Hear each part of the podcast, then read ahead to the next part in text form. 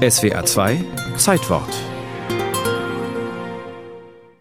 6. Mai 1848. Friedrich Wilhelm IV., König von Preußen, verkündet, dass fortan die Strafe der körperlichen Züchtigung nicht mehr verhängt, sondern statt derselben auf verhältnismäßige Freiheitsstrafe erkannt werden soll.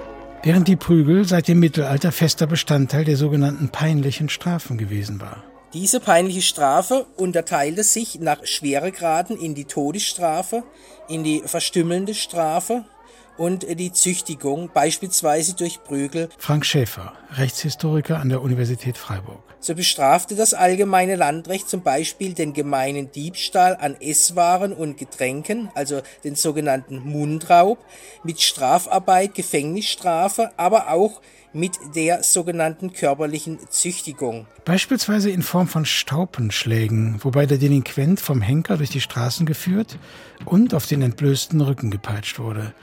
Oder er wurde gefesselt und mit Stöcken, Ruten, Ochsenziehern und Peitschen auf Gesäß, Fußsohlen oder Rücken geschlagen. Nur eingewiesene Bedienstete waren befugt, die Züchtigung durchzuführen, die ansonsten unter den Straftatbestand der Körperverletzung fallen würde. Mit der Prügelstrafe knüpfte die Exekutive an eins der archaischsten Strafmuster an. Nicht spuren hieß spüren. Und zugleich bedeutete die Prügelstrafe eine höchst einfache Lösung. Immerhin musste man die Delinquenten nicht Wochen oder jahrelang im Kerker unterbringen und durchfüttern. Und man konnte auf diese Weise zusätzlich einige Nebeneffekte erzielen. Die Strafbehörden praktizierten die Prügelstrafe wie jede peinliche Strafe in der Öffentlichkeit.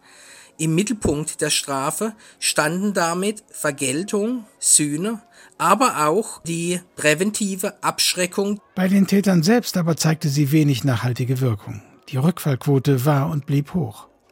Ohnehin hatte man seinerzeit nicht die Resozialisierung des Täters im Blick, sondern die Ausgrenzung.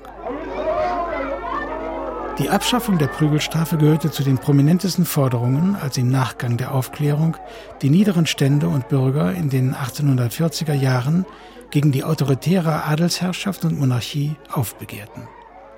Im März 1848 hatten die Ereignisse sich überschlagen. Die Bürger gingen auf die Barrikaden, der preußische König ließ mit scharfer Munition auf seine Untertanen schießen. Die Revolte ging in die Knie, aber sie hinterließ Spuren. Der König fühlte sich veranlasst, Entgegenkommen zu signalisieren. Da erschien die Abschaffung der Prügelstrafe als probates Zugeständnis.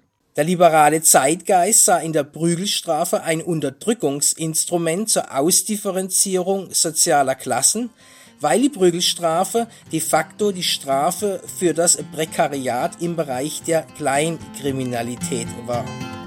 Ob wir rote, gelbe Kragenhelme oder Hüte tragen, Stiefel tragen oder Schuh. Vor allem Angehörige der niederen Stände, die ohnehin am Existenzminimum herumkrebsten, waren selbstredend eher versucht, sich mit kleinen Diebstählen über Wasser zu halten, bezogen also mehr Prügel als Bürger und Adlige. Gleichwohl prügelte man in Deutschland auch nach der Märzrevolution für viele Jahrzehnte weiter munter drauf los, allerdings zur außerstrafrechtlichen Disziplinierung. Das Züchtigungsrecht des Ehemanns gegenüber seiner Ehefrau, des Gefängnisaufsehers gegenüber den Gefangenen, des Herrn gegenüber seinem Hausgesinde, Bediensteten und Lehrlingen blieben bestehen und das Züchtigungsrecht der Eltern gegenüber ihren Kindern. Das wurde als letztes und vermutlich meist exekutiertes Relikt der Prügelstrafe erst im Jahr 2000 abgeschafft. Auch wenn sich das noch immer nicht bis in die letzten Familien rumgesprochen haben mag.